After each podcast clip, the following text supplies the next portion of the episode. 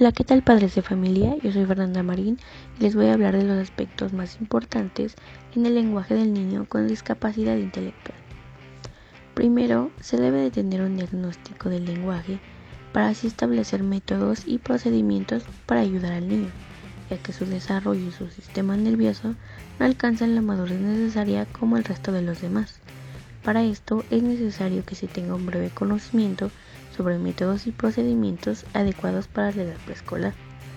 Un punto importante es la exploración logopédica. Aquí se exploran aquellos déficits como los del habla con afectaciones de funciones como son la respiración, articulación del habla, masticación, deglución, etc. Esta da información necesaria sobre lo que se espera del niño, así como saber qué materiales sirven de apoyo ya que deben deben ser sencillos, accesibles e ilustrados y dar las instrucciones claras y precisas sobre alguna actividad a realizar. El ambiente de comunicación debe ser adecuado, se le debe impulsar y dar la confianza de participar refiriéndose a que el niño pregunte, que ponga ejemplos o que explique. Mientras mayor sea el problema en el lenguaje que tenga el niño, es recomendable el uso de recursos para mantener la atención.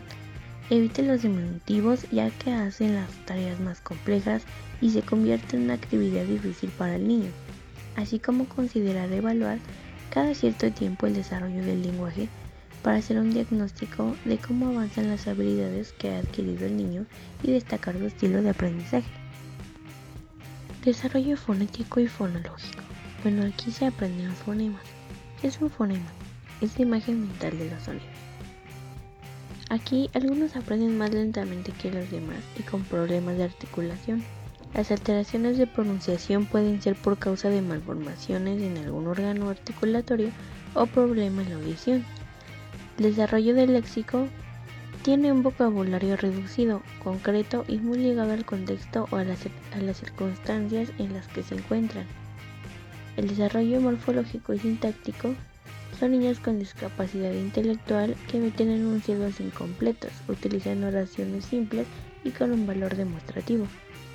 En el desarrollo pragmático, su lenguaje comprensivo es mejor que el expresivo y pueden presentar poca intención comunicativa y dependen de los adultos. Esto fue Normalistas en Acción. No te pierdas nuestro siguiente podcast. Te esperamos.